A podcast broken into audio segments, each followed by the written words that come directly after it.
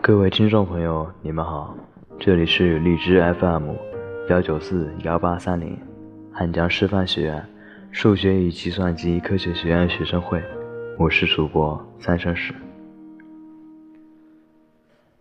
不知你们是否看过一部叫《夏目友人帐》的动漫？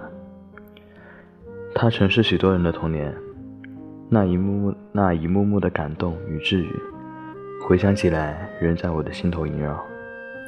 今天我与你们分享来自哔哩哔哩上某位用户的一篇长评，名字叫“夏目长空蝉鸣远，目不染成人少年”。有兴趣的小耳朵可以自己去看看。初见，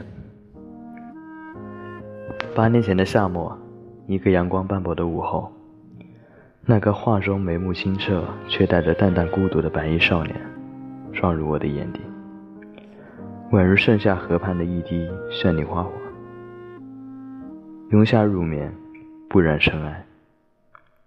在当年高燃中二的年代里，很少看日语番的我，夏目的出现却让我深深记住了这个温柔又寂寞的日本名字，和一个个娓娓道来的小故事，伴着西空、夏树、朝露、秋红，画壁诗成。妖怪的故事，还未从第一话林远的悲伤里走出来，接着又走入鹿神和小花的刺塔。世人总会经历朱颜辞镜、花似树，而对于妖怪来说，却是风韵宛然，亦无影。如果有一天你不再看见我容颜，是否还能记起？最初的相遇和结缘，相伴的日子，可能对于独留记忆的那方，才是最残忍而又美好的。正如鹿神总是戴着一张微笑的面具一样，面具的背后，又会是怎样的不忍寂寥的双眼？今天天气真好啊，说的是呢。造物主是如此神奇，创造人类的同时，又为每个人编织着相遇与离别的大网。这无法用概率论来解释的神奇，我们称之为缘。人世间短短数十载，白驹过隙的日子里，我没有遇见数以千百的别人，我也没有超越几百年的几百年的时间去遇见各式各样的别人。我只是在阳光正好、明媚春风的日子里遇见了你，从此一生皆梦回味。有等待林子无数个日月冬夏的妖怪，亦有在樱花树上那个春去秋来，一直坚信总有一天会和夏目重逢的妖怪姐姐。当年树上的他，身为妖怪被世人所遗忘；树下的他，身为人类却格格不入。都是刻入骨髓的孤独，从来没有奢望过能被人看见过的他，遇到了夏目。他嬉笑玩闹，吓唬小夏目，让小夏目吓得各种绕道和逃避。后来夏目搬家了，这段嬉戏玩乐的时光戛然而止，却显得弥足珍贵起来。原来在这么漫长的时光里。我还活着，就如同孤寂苦难的人生中开出的灿烂烟花。我还是不太懂人类，不过一个人是很可悲的，这一点我很清楚。花开又花落，缘灭又缘起，终于，他又等来了那个眉目如画的温柔少年。那一刻，仿佛时光停滞，一花一树。落英如雪，流莺蝶舞。美丽的妖怪仿若用尽毕生最温柔的力量去拥抱夏目，拥抱生命里的光和温暖。人的一生匆匆几十载，唯有留下的温暖与美好，却能永远的如同樱花般盛开于另一个美丽的回忆里，得以延续，得以永恒。你帮助了迷路的我，如果能实现，我想带你去看绚丽的山岚，去看秀丽的溪谷。这份心情，人类如何称呼呢？不可结缘。这集其实是最让我看的泪崩的一集。那只可爱的多毛怪，因为迷路在多鬼家爷爷的妖怪阵法的帮助下，找到了出路。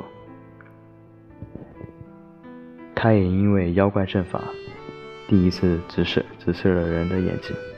他跟夏母说道：“禁止这个法术的人真是温柔啊。”他因为这个阵法看到了一双清澈灵动的眼，便不想再离开。就算留在这里，也只是徒增寂寞罢了。徒增寂寞，是啊。我本可以忍受黑暗，如果不曾见过阳光；我本荒凉，却因阳光而更加无法躲藏。于是大毛怪在离别前夕来到多鬼的教室，用粉笔一字一句描写出了妖怪独有的寂寞与唯美的心境。我看过落日的繁华，山西的秀美，春秋的枯荣，夏冬的轮回，却独独想把这万千绚丽的风景纳入你的眼中，与你一同分享这世间万物一切的美好与不朽。这份心情，人类把它称为什么呢？可能是太过寂寞，本无意的穿堂之风，却偏偏凝聚了山洪。其实何止是妖怪，作为人在世上穷穷竭力，褪去了二次元夸张直接直接的外衣，现实里城市的纷争寂寞，更像是闷吞下咽的苦酒，沉默而隐忍。作为群居动物，我们会拼命的寻去寻找足以对抗孤独的温暖，会奋不顾身的去追寻划破寂寥长空的那道破晓之光。我在想，究竟作者穿绿川光是客观的用双眼阅尽人世间而如此洞悉人心，还是主观的一叶知秋，一时而起千层浪一般的感同身受？